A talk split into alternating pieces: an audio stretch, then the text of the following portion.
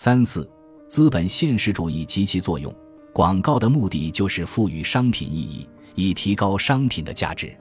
除了广告以外，还有很多其他事物也致力于创造符号价值，比如我们在本书中介绍过的品牌、百货公司和杂志等。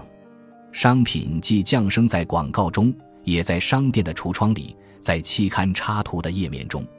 商品凭借各式各样的推广，通过各种形式的策划、操纵，在媒体世界中广为传播。因此，我们在讨论商业形象时，也不能仅仅着眼于广告，而要关注最广泛意义上的各类媒介。媒体为人们提供了一种交流体系，也带来了物质文化和富含想象的文化。我们生活的世界是直接的、触手可及的、客观的，而商品带来的世界是人为的。幻想的，但我们一样乐于生活在其中。媒体打破了人们的孤独感，将人们从平凡的经历中抽离出来，共同沉浸在一个丰富多彩的商品世界里。各种抢眼的图像吸引着人们的注意，娱乐着人们的生活，也激发了人们的幻想。最重要的是，教会了人们消费。正是媒体的产物，将人们与市场联系起来，让全世界共享一种消费文化。并因此团结在一起。现在人人都知道劳力士手表，不是因为戴过它，而是因为这个品牌及其所具有的象征意义已经广为流传。这不仅是广告的功劳，还有赖于多种途径的熏陶。这一切让品牌进入了我们的词典，成为我们语言的组成部分。一个品牌的符号价值就这样被建立起来了。如今，当我们提起劳力士，我们指的不仅是手表，还有它所代表的财富。商品构成了一种通用语言，一种全世界消费者都理解的语言，使商品让世界大同。而媒体则可以被定义为一种意识生产体系，在这个系统中，商家要不断地应对那些新的竞争对手以及对立和临近行业的冲击。在商品世界，尽管谁也无法专横地垄断符号价值。然而，符号市场也不是绝对民主的。要想扩大知名度，要想将想法变为现实，就要投入大量资本。因此，一家公司必须调动大量的金融资本，然后通过各种传播媒介的力量，将其转化为象征性资本，才能参与这场游戏。也就是说，这是富人们的游戏。在媒体领域，商家尽管互相争夺着公众的关注和支持。但他们所传播的信息理念又是相互适配而和谐的，他们围绕着共同的刻板印象、价值观和规范，共同传达着一套消费意识形态。在商业的世界观中，我们的一切都取决于我们拥有什么样的商品，得到什么样的象征。也就是说，商品可以满足人类的种种基本需求：快乐、自尊、友谊、爱情和家庭。并最终实现幸福。简明扼要地说，这些媒体想表达的意思就是用钱换一件产品，再用这件产品换幸福。在商业社会，传递给大众的就是所有新的东西都是可取的、刺激的、有趣的。消费者必须得去了解市场提供的各种新鲜玩意，必须跟上潮流和变化，保持警觉，这是消费者的公民责任。同时，消费意识形态还包括商品对人们身份认同的影响，商品可以赋予拥有者相应的身份地位，而这一切都是通过消费来完成的。然而，事实上，前文所说的这种意识形态不是来自广告和媒体，而是来自市场经济本身。罗兰·马尔尚曾解释道，在一个相对流动的社会中，企业不断发展，人们经常需要和各种陌生人见面往来。而这类互动往往都是短暂的，见了一次可能就不会再见第二次了。因此，人们十分注重自己带给人的第一印象，这会对人产生至关重要的影响。在现代社会，每个人都需要管理自己的外表，因为人们很难了解某一个人真实的背景，只能通过他的消费方式和行为举止来判断。人们需要通过一些蛛丝马迹来判断你的身份地位。人们会看你的衣服剪裁、牙齿的白度、家具的年代和风格、餐具的选择、剃须的水平，然后他们就可以对你进行评估，这是最快速的方式。所以，并不是媒体造成现代人的身份危机，新的经济模式才是根源所在。这一切都被既官僚又匿名的市场环绕着。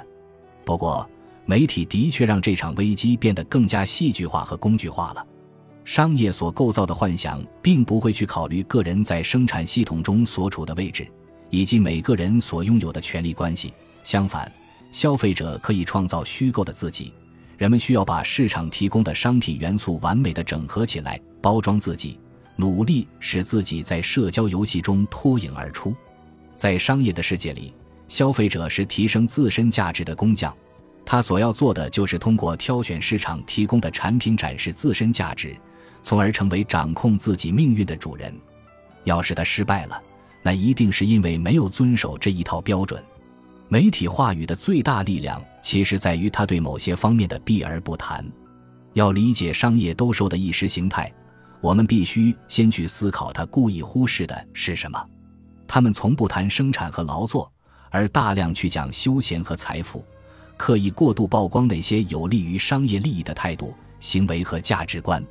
传播研究人员舒德森将其称为资本现实主义，这是一个不算完全现实，也不完全虚构的世界。在这里，既没有社会分化，也没有简朴的生活。他一味地将消费者的形象理想化，并大肆宣扬广大中产阶级舒适的物质生活。这样的宣传充斥了全部的社交空间。媒体为我们提供了大量图片，创造了很多刻板印象和流行语。极力展现世界上比较光彩的那一部分，他们刻意逃避了集体主义文化，通过构建一种不假思索的文化，掩藏了某些想法和某些意义。因此，消费者的自由不过是在他人强加的一堆东西中进行选择的自由。在此，我们对宣传话语已经做出了双重解读。正如我们在本章开头所解释的那样，广告并不一定能起到推广特定产品的作用。不过，毕竟新产品本来就有很高的失败率。无论如何，以广告为代表的商业话语的确在意识形态范围内发挥了很多作用。广告话语的力量在于不断重复，让消费思维深入人心。广告，或者更广泛的说，媒体商业话语其实是一种教义，他们会影响人们如何定义自己的存在价值，如何规划自己的人生经历。因此，许多广告分析师会把广告描述为一种新的宗教权威。媒体市场话语制定了新的标准，也建立了一套新的法律。他会去宣传某些物品和行为，同时也贬低一些不被看好的行为。这套信仰体系非常成功，带来的力量巨大，却又几乎不引人注意。消费意识形态就像水一样，把消费者浸泡在其中，如此显而易见。却经常不被发现，不被人们考虑到。媒体商业化与改变着事物之间的关系，并把人们塑造成依赖于资本增值过程的因变量。因此，马克思主义者经常谴责它是世界上最复杂的强迫和控制体系。因此，雷吉斯·德布雷在一九七九年这样讽刺了商业媒体的意识形态力量：一方面，这是对资源的惊人浪费。但也可以理解为整个系统的宝贵节约。资本主义国家配备了巨大的满足象征性建设的全套装备，还有无所不在的媒体。媒体上那些美丽的图像，实际上也是为了监督和控制。但在更高的生产力下，他们的效率显然更高。这套体系润物细无声地完成了控制。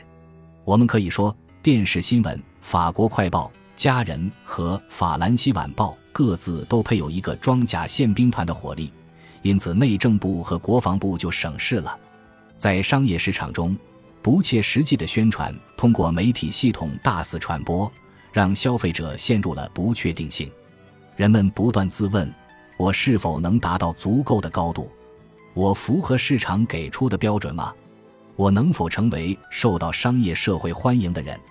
我和媒体中的理想消费者之间还有多远？媒体市场话语最具体的效果是诱发攀比，并由此引起焦虑，尤其是女性的身体被媒体大做文章。